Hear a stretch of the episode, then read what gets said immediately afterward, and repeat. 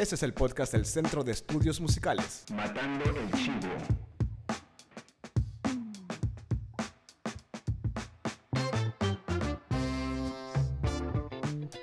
Hola amigas y amigos, bienvenidos a un nuevo episodio, el episodio número 20 de su podcast Matando el Chivo, un podcast hecho por músicos y para cualquier amante de la música, donde el personaje principal es la música y el ejercicio de ser músico.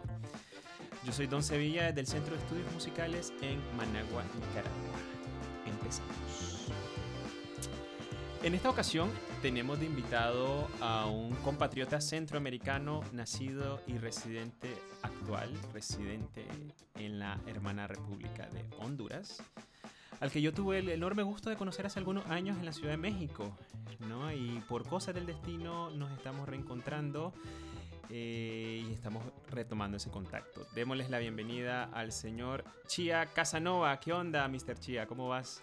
Mi brother, ¿cómo estás? Qué gusto, gracias, gracias por invitarme. Estoy muy contento de platicar con, bueno, primero de reencontrarnos Sí, hombre. después de tanto, de tanto tiempo y bueno, platicar un poquito de música y saber en qué has andado y todo eso. Sí, hombre, sí, hombre, qué gustazo. Yo recuerdo que nos conocimos en una fiesta por un amigo músico en común hace ya rato, ya hace como 10 años. Sí, seguramente unos 10 añitos. Hace como 10 añitos.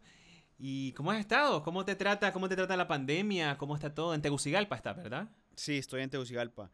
Pues bien, men, eh, supongo igual que todos eh, que estamos en cuestiones artísticas, pues al principio con bastante incertidumbre de, pues obviamente como somos un, un rubro que pues dependemos mucho de la interacción social y de tocar en vivo y toda esa cuestión, pues obviamente fue un, un choque inicialmente, pero para mi fortuna, digo, traté de usar ese tiempo de, entre comillas, reposo para ser creativo.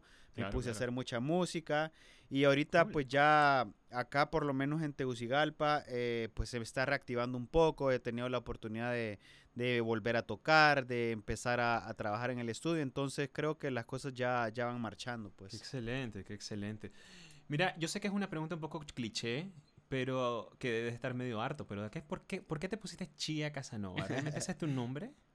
No, eh, mira, la verdad que yo me llamo Fernando, Fernando García. Ok. Este, Chía es como mi apodo desde que estoy pequeño. A mí me dicen Chía por, por, tengo un hermano mayor que también le dicen Chía. Mis compañeros me empezaron a decir Chía y ya como que fue, fue mi apodo de por vida, ¿no? Y ya cuando ajá. empecé a, a explorar toda esta onda del, de la artisteada y de, de ser músico y componer, como que pues ya quería salir con mi nombre oficial artístico. Claro, Inicialmente la idea fue tal vez ponerme solo chía, pero sentía como que le hacía falta un ingrediente extra y fue donde le, le adherí el Casanova, que eh, fue Eso como- dice eh, eh, bastante. Sí, sí, a mucha gente le, le parece curioso y, y le gusta. El Casanova realmente fue en parte porque es el apellido de mi, es por parte de mi abuela. Ah. Entonces era como que había un nexo por ahí.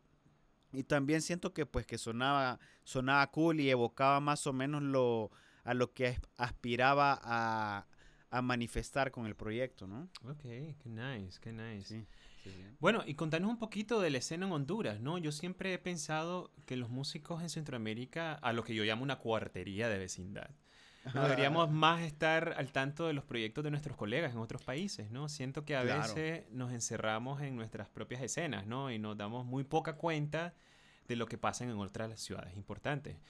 Costa Rica, Claro. por ejemplo, tiene una, una escena enorme, ¿no? Y que viajan mucho los, los músicos entre Nicaragua y Costa Rica, pero poco interactuamos, al menos pues lo que yo he visto, con escenas de Tegucigalpa o de San Pedro, Sula o otras ciudades que son bastante importantes. Contanos un poquito, porque vos estás viviendo ahí desde hace rato, ¿no? Sí, yo me regresé en el 2016, fíjate, y, Ok. y pues igual que vos, yo no sé, vos estuviste mucho tiempo viviendo allá. Oh, sí, yo estuve 10 años viviendo en México. Ah, no fregué, fue bastante. Igual yo me aventé como siete años. Y pues la verdad que estando allá, pues como que me sur- sumergí en la escena allá y como que dejé de estar mucho al tanto de, de la escena de acá. claro. Sin embargo, al regresar, pues fíjate que curiosamente ha habido un pequeño auge acá a nivel musical. Ajá, ajá. Eh, digo, entre comillas, ¿verdad? Tampoco algo así espectacular que te voy a decir que wow, pero eh, a lo que quiero llegar es que hay mucha gente que está mm, explorando los caminos de hacer música, de hacer un proyecto artístico y la verdad que hay propuestas bastante interesantes, sobre todo acá en Tegucigalpa, aunque eh, en segundo lugar y quizás muy a la par está San Pedro Sula que tiene proyectos bastante interesantes, ¿verdad? Entonces está bastante activo, men. Eh, la verdad que yo estoy, bueno, mira, yo aparte de mi proyecto artístico tengo un estudio de grabación, Sí, es sí. algo tranquilo, pero con el estudio me ha dado la oportunidad de trabajar con muchos proyectos eh, musicales. Ajá, ajá, ajá. Y entonces estoy mucho, aparte pues de estar activo con mi proyecto, estoy, ta- estoy mucho produciendo artistas nuevos y la verdad que están saliendo cosas bien interesantes, genial. ¿verdad? Qué genial, Entonces qué está genial. creciendo, está creciendo. Pero estoy de acuerdo con vos como que de repente uno se vuelve bien ermitaño y, y te encapsulas solo en la escena local, ¿no? Sí, sí. Y la verdad que hay cosas bien interesantes eh, pasando en varios países. Sí, sí, sí. de De, hecho, acá, de Centroamérica es bien chiquito, ¿no? O sea, Claro, en claro. un claro. día yo llego a Tegucigalpa sin problema. Claro, sí. De hecho, fíjate que acá en Tegucigalpa hay una chica que organiza un evento anual que se llama el NUFest. Eh, y en un par de ocasiones han venido grupos de Nicaragua Ah, y la verdad que muy bueno. ¿Te Hay unos recordás tipos- algún nombre? Ah, me estoy tratando, ahorita justo antes de entrar me estaba tratando de acordar uno. Se llama como Memi Pipali o algo Ah, así. sí, los Nemi, claro, claro, Ne- claro. Nemi Pipali, ¿eh? sí, ¿verdad? sí, sí, sí, sí. Oíme, muy buena banda. O sea, y bien propositiva, bien original. Claro. Eh, Son mis brothers ellos. Ah, mira qué cool. Súper interesante porque, pues, a- a- para uno, a veces uno cree que no hay nada en- afuera, porque Ujú. está, como decís, como que estás en tu rollo, en tu escena local. Claro. Pero la verdad que los últimos años yo también me he dado esta tarea como de investigar grupos locales y en cada ciudad hay cosas bien Qué interesantes. cool. Tal vez nos recomendás una playlist, ¿no? Claro. Eh, y nos pasas un link y lo dejamos posteado ahí en, en la publicación Sí, para conocer más sí. de proyectos de Honduras. Bien, y vos venís de familia de músicos, ¿no? ¿Vos recordás cómo empezaste en esto? ¿Cuál fue tu primer instrumento? ¿Tu primer acorde? ¿Cuál fue Ah, tu el primera canción que te aprendiste?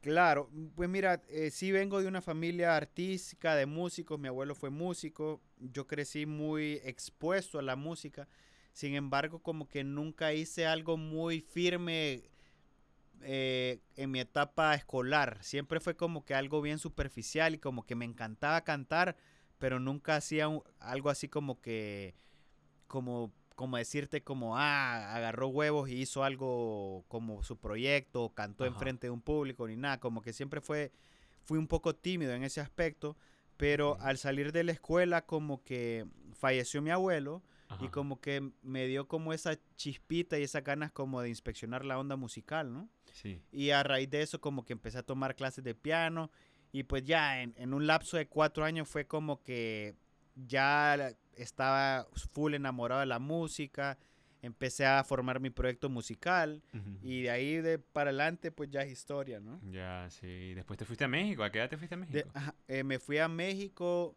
Yo, mira, yo estudié una carrera acá eh, yo- eh, y fue más o menos en este periodo que te dije que empecé a explorar la música. Yo estudié administración de empresas, pero al terminar mi carrera de administración, pues yo ya estaba así full fanático de la música, ¿verdad? Sí. Y era como que me estaba, estaba ya planteando la idea de que pues realmente lo que quería hacer en mi vida era ser músico, ¿verdad? Ajá. Y obviamente fue un dilema familiar porque, pues, como sabrás, eh, no es una decisión fácil, ¿verdad? No, para nadie. Aventarte el- el- la carrera musical. Sin embargo, pues al final, a pesar de las dificultades, entre comillas, que tuve, eh, pues decidí aventármela, ¿me entendés? Y me fui a México y allá fue, bueno, que en ese momento fue donde coincidimos y nos conocimos. Pero yo en esa etapa, pues fue donde me metí a esta escuela, una escuela, una academia de música que se llama Fermata ya. Claro. Y ahí fue donde estudié y, y ya después, posteriormente a eso, pues me he seguido desarrollando en, en el ámbito musical. Sí. Qué genial, qué genial. Yo ahí también estudié en Fermata. Sí, ¿Terminaste. ¿Vos Fermata? Sí, terminaste. Fíjate o- que yo terminé, Ajá, pero no me gradué. Ah, igual pero yo. sí me- pero yo en serio. Ah, ¿y yo no me titulé. terminaste? Sí. Ah, Yo no me titulé, o sea, me faltó eh, un trámite todo tonto porque hice todo lo que tenía que hacer. Ah, mira. Pero de pronto me molesté y de pronto no, no, no se hizo nada y a la ver ahora pues ya ni me importó. Claro, igual yo, men. Yo, o sea, como que a mí lo que realmente, digo, más que el, el papel, el diploma, lo que me interesaba era em- el adquirir el conocimiento, ¿no? Sí, claro. Eh, y toda ¿en la gente etapa que es- conoce. Claro, sí, eso fue lo más lindo. ¿En qué etapa, en qué años estuviste vos en, en Fermata? Yo estuve en Fermata del 2003 al 2008. Ah, ok, ok. Sí, después de vos. Sí. Antes de vos, sí, perdón. perdón. antes, ah, sí, Mucho sí, antes. yo llegué sí. después, sí, sí, sí. Sí, sí. Ah, pues mira qué interesante, bro. Qué lo que era, ¿no? este, Chiquitos del mundo. Sí, ¿qué tal fue tu experiencia? En Fermata muy buena, me encantó. Obviamente yo no tenía una formación eh, formal, valga la redundancia, de, como Claro. músico. Claro. Y era otra, otra escuela Fermata en la que vos encontraste. Era más pequeña, no era tan mainstream, ¿me entendés? Ah, ok. Todavía no estaban los de fan eh, Ah, con sus ok, tentáculos ahí. claro, era claro. de, de un arreglista que se llama Mario Santos, que es un arreglista Ah, claro, sí. excelente. Que tenía muy buena reputación él, ¿verdad? Oh, sí, todavía. Tiene una escuela de Claro. música todavía en la Ciudad de México. Él no es la- el que tiene una que se llama Rec. Exacto, exacto. Ah, Él, mira, es un gran increíble. productor y un gran compositor y arreglista. Él me dio muchas Claro. clases. Y era más pequeña, pues, en general. Eh. Ahora que ya se volvió una super empresa, pues, ¿me entendés? Ahora cuando llego sí. yo digo, esto no es la escuela donde estudié. yo estudié más en una escuelita. Sí, yo creo, bueno, ah, yo no sé cómo, cómo fue tu impresión de la escuela, pero cuando yo entré, eh, digo, la escuela eh, tenía cosas bien cool, Claro. pero también había, en general había cierta inconformidad bastante con los alumnos, ¿verdad? Sí, así es. Ha- Habían ciertos temitas ahí, Sí. pero bueno, en, ah, yo la verdad que a pesar de todas esas eh, quizá obstáculos o dificultades, para mí fue una gran experiencia Claro. y pues ahí fue donde realmente adquirí todo el, el conocimiento que pues hoy en día estoy utilizando, ¿verdad? Sí, qué cool, qué cool. Bien, entonces mira, hoy vamos a tener un tema que siempre da mucho que hablar en todos lados. Es un tema Ok. prácticamente universal, ¿no? Y a mí siempre me encanta platicarlo con amigos de todos lados, ¿no? Amigos músicos. Y el tema es que si la música actual es de menor calidad que la música de décadas pasadas, ¿no? Es muy común escuchar a tus padres, a tus abuelos, tus tíos, gente mayor a nosotros, decir constantemente que la música de sus generaciones era mucho mejor que la actual. No, es más, Claro. nosotros que ya estamos en nuestros treinta y tantos, bueno, yo- no sé cuántos años tenés vos, te ves muy chavalito, Sí. pero, pero ya, ya, ya tenés varias carreras ahí, entonces. Sí. Ya nos comienza a dar incluso esa impresión, ¿no? Que a medida que Claro. pasan los años, la música contemporánea comienza a ser tal vez más aburrida, más simple, más comprimida, más sin color, sin textura, a como lo era hace un par de décadas, ¿no? Sí. ¿Vos qué opinás al respecto? ¿Qué opinan? Me imagino que has meditado alguna vez o has platicado alguna Sí, vez. o, o sea, yo siento que es, es una ex- expresión bien usual, como, como que, que caes en una onda generacional que ya decís como, uy, la música se está yendo al carajo, o ya la gente ya no escribe bien y cuestiones así, Sí. ¿verdad? Pero fíjate que, digo, yo soy más de la idea que siento que es una impresión y es como una pequeña ilusión, ¿verdad? Ajá. Como que siento que realmente, pues es una onda generacional. Siento que, y es algo que yo, yo, yo medito mucho y platico mucho con ciertos músicos, incluso de mi edad, porque yo siento como que eh, a nivel como del individuo, siento que hay una etapa donde vos vas formando tus gustos y donde, donde hay ciertas, eh, quizás a nivel psicológico y de formación, Ajá. donde vos buscas una identidad como individuo y, esa, y, y en esa parte es donde vos vas a buscar, donde estás sediento de música, ¿me entendés? Claro. Y, y yo siento que esa etapa es muy, quizá post eh, escuela, etapa universitaria y quizá dura hasta los veintipico de años. Ajá. Y siento que yo en esa etapa es donde, por ejemplo, te voy a decir a mí a nivel personal, los artistas que más me causaron impacto fueron en esa edad, ¿me entendés? Sí. Y no estoy diciendo que ya no hay buenos artistas, sino que simplemente es una edad donde, donde vos estás buscando héroes, por así decirlo, y, y Ajá, gente, referencias, ¿no? ajá, referencia, gente que, que te estimula y que, que vos te pones como yo quiero ser como él, ¿me entendés? Entonces, obviamente, esta gente te marca tanto a nivel eh, de persona Ajá. que pues ya es difícil que vos en tu vida, digo, yo y supongo que vos, igual que vos, como sos músico, tenés que estar up to date, ¿verdad? Tenés que estar renovándote con la música. Sí, sí, sí. Eh, sin embargo, yo sé que la gente que a mí ya me, me prendió el alma en fuego, ya pasé esa etapa, ¿me entendés? Ya, ya encontré mis héroes. Ajá. Entonces, siento como que ya es bien difícil que, que algo te impresione. ajá, que algo me impresione. Claro. Pero no creo que sea un, un que, que no sea porque no existen, sino porque yo ya pasé esa etapa, ¿me entiendes? Sí. Entonces, siento que mucha gente cae en este en esta ilusión de creer que porque algo a vos no te no te marca actualmente o porque eh, sobreestimas la gente que te impactó, que ya no hay gente que está causando este impacto en otro en la gente en las generaciones nuevas, ¿verdad? Sí, sí, sí, sí, lo Entonces que yo creo, yo, yo soy mucho de la idea que pienso que la verdad que cada generación tiene su- sus músicos, ¿verdad? Y, y su gente que está haciendo las cosas bien. Obviamente creo que nos podríamos meter a, al debate y la discusión de, de tratar de evaluar en, ni- a- en puntos más objetivos qué es calidad y qué es bueno. Pero Claro. siento que la música al final y el arte es bien subjetivo, ¿me entendés? Es como meterte esos debates son como un túnel sin fin, ¿verdad? Sí, sí, puedes pasar hablando días al respecto. Claro, claro. Ahora, yo te, yo, yo- te pasé un video para, para porque este, este, este tema me surgió viendo un canal eh, de un youtuber que se llama Rick Beato, al que no conozca su canal se lo recomiendo muchísimo, que afirma que en la música contemporánea, él dice que en la música contemporánea hay una regresión en la innovación, ¿no? Y utiliza dos ejemplos de canciones comerciales muy conocidas, ¿no? Tenés, por un lado, Fantasy de Erwin and Fire, ¿no? Que eh, es una banda que fue muy extremadamente popular, que estuvo en los primeros lugares, ¿no? Que es una canción que tiene un montón de cambios de tonalidad, acordes disminuidos, suspendidos, etcétera, ¿no? Y Claro. utiliza eh, otro ejemplo de Leave the Door Open de Bruno Mars, ¿no? Ah, que es algo más contemporáneo, ¿no? Claro. Entonces, él, él eh, expresa que, por ejemplo, acordes disminuidos no existen prácticamente en la música contemporánea actual, ¿no? Tal vez uno con séptima, uno con once, pero usualmente son canciones con progresiones de acorde súper comunes, súper usadas, quemadas hasta el cansancio, que muchas Claro. veces no se toman ni la molestia en cambiar la tonalidad, ¿no? De la canción que de la que tomaron prestada, ¿no? No modulan nunca, si acaso un semitono hacia arriba, no sé.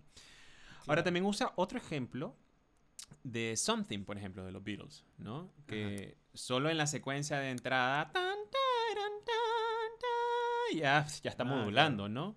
Y fue un éxito gigantesco, ¿no?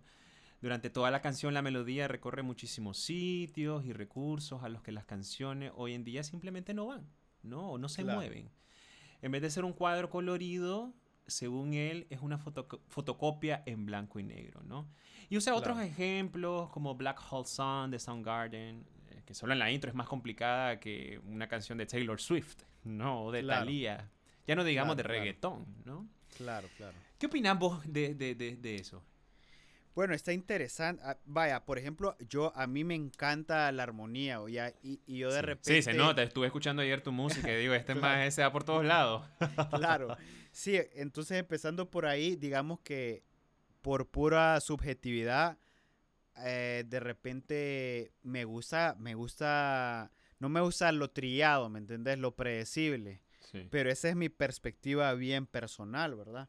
Eh, quizás, para, por ejemplo, alguien podría escuchar algo que yo hago y, y lo puede escuchar pretencioso, lo puede escuchar complicado, lo que sea. Al final, como te digo, son cosas tan subjetivas. Sí, sí, Eh, sí. Obviamente, a mí me, me llama la atención ese hecho que decís como que de repente antes habían hits, que eran hits mundiales, que a nivel musical tenían cierta complejidad.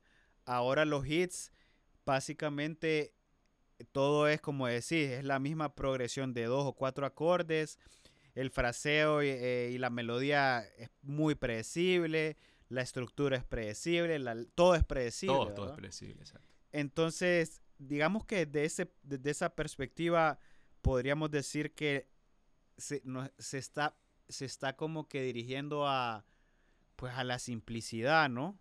Eh, y, y eso no quiere decir, yo estoy seguro que hay mucha gente que sí se la, se la fuma más haciendo música, pero Claro. quizá no es, no es la música popular que, Claro. que, que está pegando, ¿no? Sí, sí, Pero yo creo que todo esto básicamente obedece a, a cómo ha cambiado también el, el modelo de negocios de la música, ¿no? Porque yo creo que antes, o sea, tenías como que un filtro, que eran las disqueras, ¿verdad? Sí. Y las disqueras eran como, ¿qué será? Empresarios que por, por, o sea, obviamente ellos tenían sus gustos y preferencias, pero básicamente ellos recibían aquel montón, aquel montón de propuestas y ellos, ellos básicamente decidían hasta cierto punto qué era lo que sí iba a ser popular, ¿me entendés? Sí, sí, sí, Eh, la gente a través de la radio recibía un filtro, el filtro del filtro, ¿no? Y lo que pasa, lo que pasa ahora con, eh, eh, con las con las eh, con el streaming, Spotify, y Deezer y YouTube, es básicamente que el gusto ya se ha de- democratizado, pues, como que ya la gente hasta cierto punto tiene, entre comillas, la libertad de escoger sus preferencias musicales. Y si le das a la gente a escoger, pues va a escoger eh, lo, lo que es el reggaetón y toda esa vaina simple, ¿no? Sí. Porque supongo que es lo, es lo más fácil de consumir. Es como, Sí. es como decir un Burger King, pues Sí, un. McDonald's. Es como, es barato, es simple y, y la gente ya sabes al final... Exacto, y la gente se lo come, pues. Entonces, digamos que yo creo que todo esto es como, está como, es como un sistema, pues, y todo está entrelazado. Entonces, supongo que toda esta cosa de que la música, eh, pues, se ha dirigido hacia, hacia una creación más simple, pues, tiene que ver con todo esto, ¿no? De, Claro. de- del streaming y, y que la gente pues ya realmente ya no depende de alguien para comerte música, ¿no? Vos puedes ir a Spotify y pones un playlist de reggaetón y te sale la, la, la, la lista, la música ya, pues. Sí. sí, sí, sí. También sería iluso pensar que en los 60, 70, 80, 90 no había música mala, ¿no? Música mierda, había mucha, mucha Claro, solo es que no la escuchamos. Exacto, bueno, pues no la escuchamos porque no estábamos vivos, pero Exacto. no la escuchamos porque ajá, no pasa el filtro. Exacto. ¿Entendés? Entonces, La aquí hay otro dice, punto no, de esto no sirve, entonces no lo sacamos. Exacto. Yo creo que para equilibrar un poco la balanza y no ser unos viejos amargados, ¿no? Claro. Eh, es el factor tiempo, ¿no? Sería iluso y poco informado también pensar que este, esto ha pasado solamente en esta generación, ¿no? O en estos tiempos.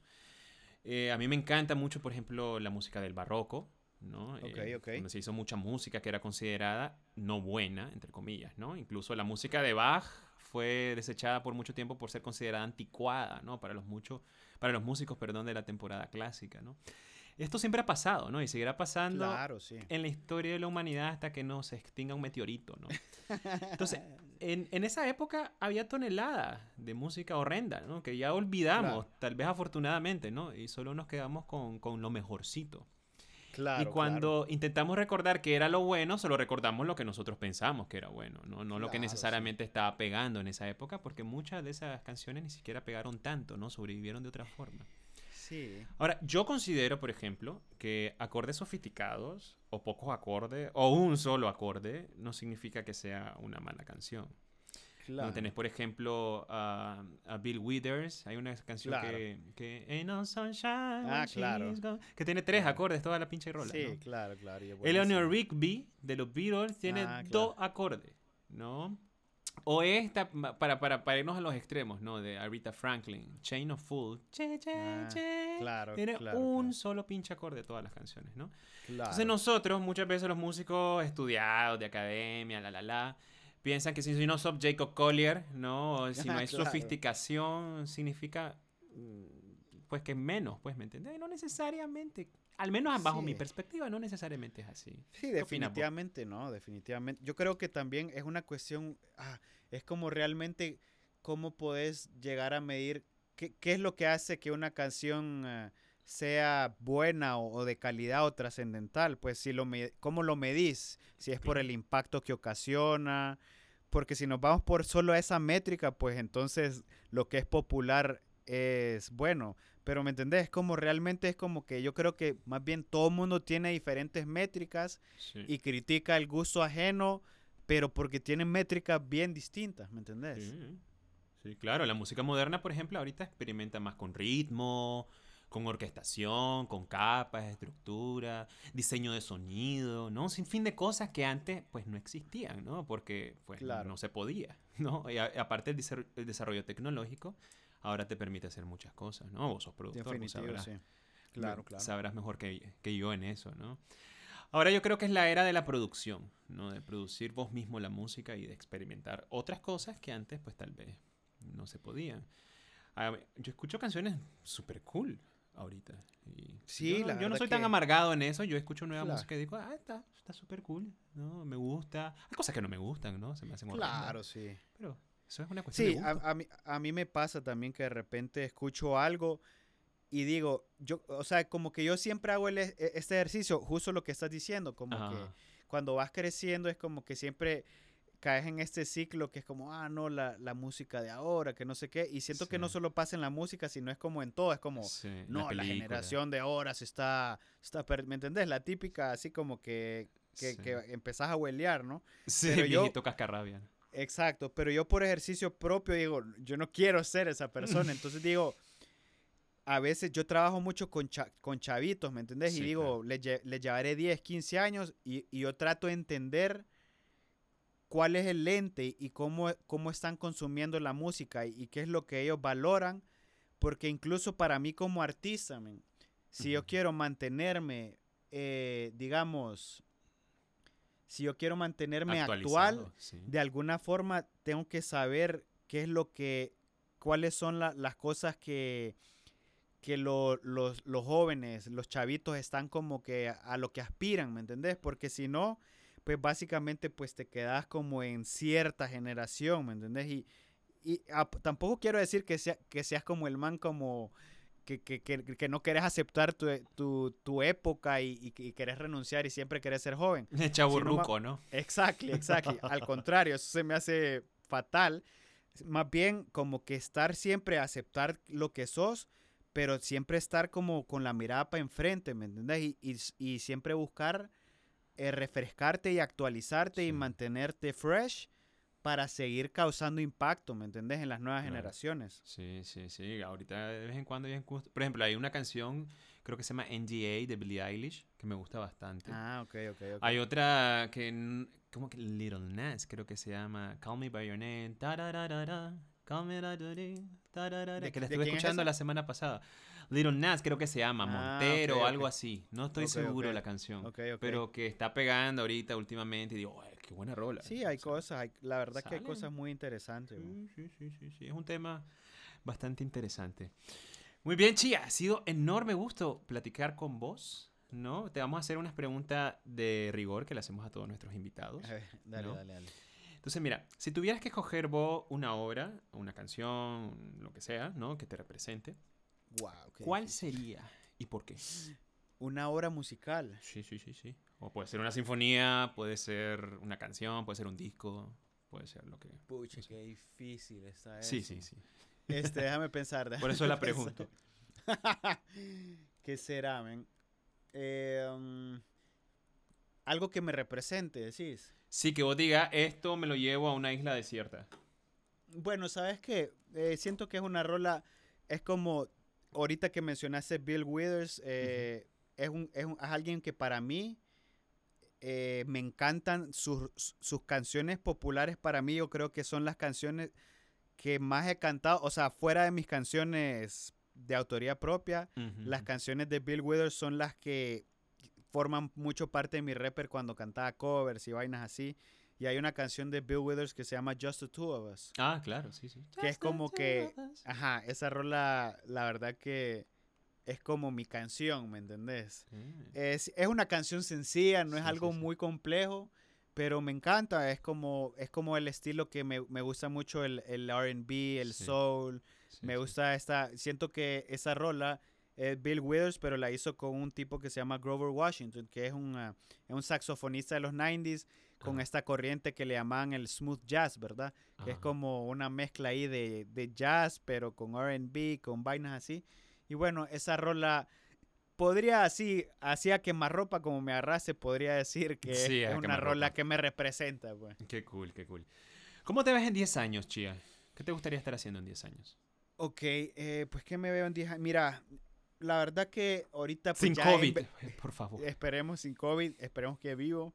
Mira, profesionalmente, eh, pues espero seguir con la música. Yo, pues ya llegó un punto que, que la música ha invertido no solo recursos, y no tantas emociones, ya forma tanta parte de mi identidad que siento que va a ser muy difícil que yo renuncie a la música, ¿verdad? Eh, y te lo digo sí, porque... ya no es una pues, opción, ¿no?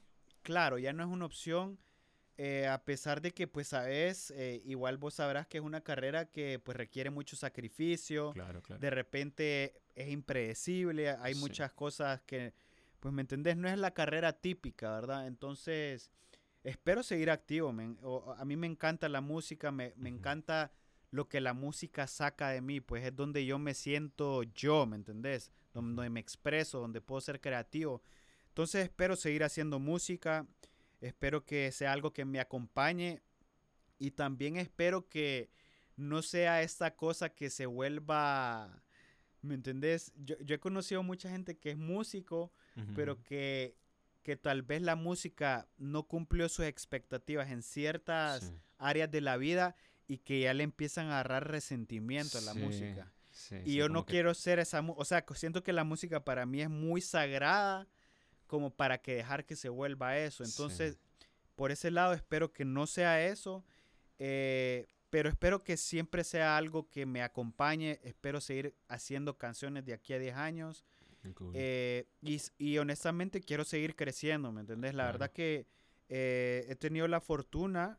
Bueno, yo, yo estuve un rato en México, eh, Ujú. dentro de lo que cabe, siento que pues estuve, estuve, logré mis cosillas por allá, pero Ujú. obviamente es un mercado excesivamente complejo y, y la verdad que me costó mucho. Y cuando yo regresé a Honduras, te voy a ser franco, yo dije, bueno, igual y ya valió con la música, va a tocar hacer otra cosa. Sí. Pero al contrario, más bien acá me ha dado la mejor. oportunidad de desarrollarme musicalmente. o sea, claro. y a raíz de que yo he encontrado eh, que, que mi pasión sea lo que me alimente y lo, a lo que me dedico sea diario, Claro. eh, eso para mí anímicamente ha sido, me ha dado vida, pues, ¿me? Claro, pues. Entonces...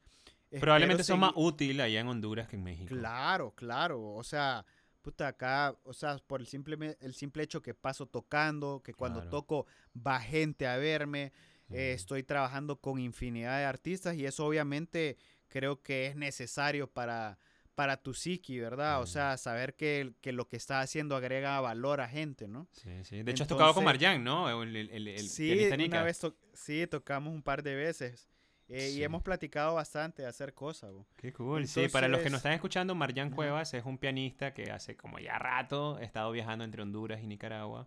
Claro. Pero ya se quedó en Honduras porque le salió más Sí, chamba ya. ya. Ya lo adoptamos. Ya, qué bien.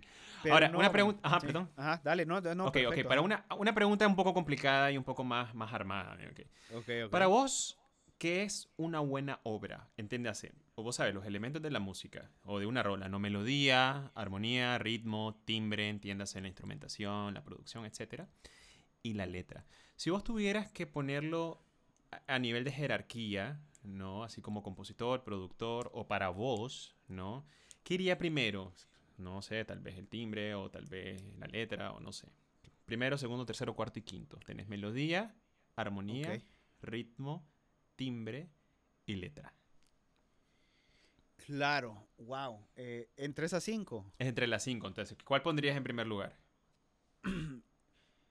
Pues yo creo que las melodías, es una melodía y timbre, re- siento yo que son algo bien esencial, ¿no? Ok, ok. Este, wow, pero está, está difícil. Pero sabes que Seguramente mañana vas a pensar otra cosa, ¿eh? Sí, O no, pero yo creo que, por ejemplo, vos puedes tener, el ritmo puede variar, Ajá. pero no pero si no hay una buena melodía y un timbre llamativo, el ritmo puede hacer lo que sea y no me va a atrapar, ¿no? Siento que la melodía y el timbre tiende a ser el foco, el foco lo más esencial, del, es como decir como el alma de una, de una persona, pues si lo pusiéramos así metafóricamente, siento que la melodía es como la esencia de una persona.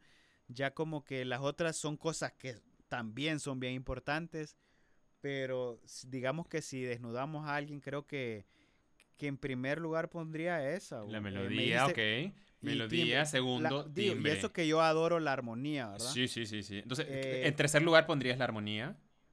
Eh, sí, armonía y, y el, el ritmo. ¿Y cuál fue la otra que dijiste? Letra. Ah, la letra es importante, pero No, pues todo es importante. sí, claro, todo es importante. ¿Sabes qué pasa con la letra? Ajá, a mí me pasa, eh, y me pasaba más cuando estaba más, siento que ahora ya más, más grande me tiendo a enfocar más en la letra, pero cuando, Sí. yo, cuando yo estaba más chaval, yo escuchaba música y de repente no tenía ni puta idea qué decía la rola, ¿me entendés? Ya, y me sí. encantaba la rola. Sí, sí, sí, sí. sí. Y ya después de 10 años como que me pongo a escuchar la rola y digo, wow, Qué ¿en mierda la serio? letra. ¿Por qué? ¿Por qué chingado me gustaba esta letra? No dice nada, ¿me entendés? Sí, sí, sí. Eh, sin- o sea, siento que la letra es algo que el ser humano analiza y degusta más racionalmente.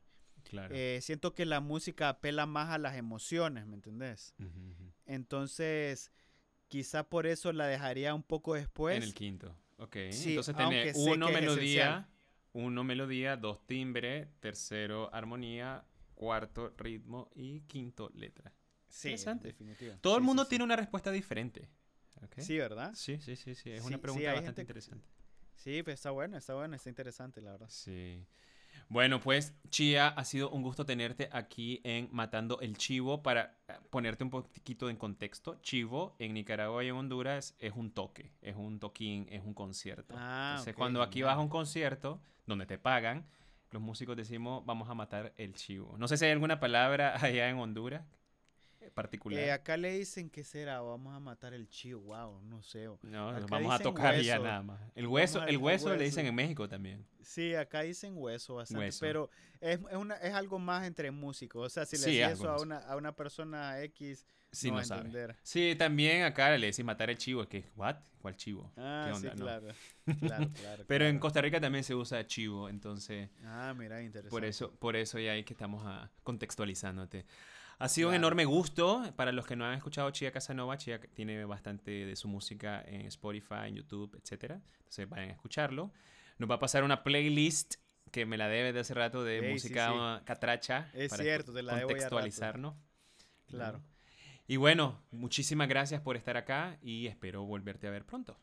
Mi brother, te agradezco mucho y bueno, estás invitado. Quedamos Yeah. pendiente de a ver cuándo venís a tocar por acá. Igual me, Me encantaría ir por allá. Claro. Entonces, obviamente vamos a seguir platicando y estamos pendientes ahí con cualquier cosa, hermano. Genial, genial. Gracias a todos ustedes y gracias por escucharnos en nuestro episodio número 20 de Matando el Chivo.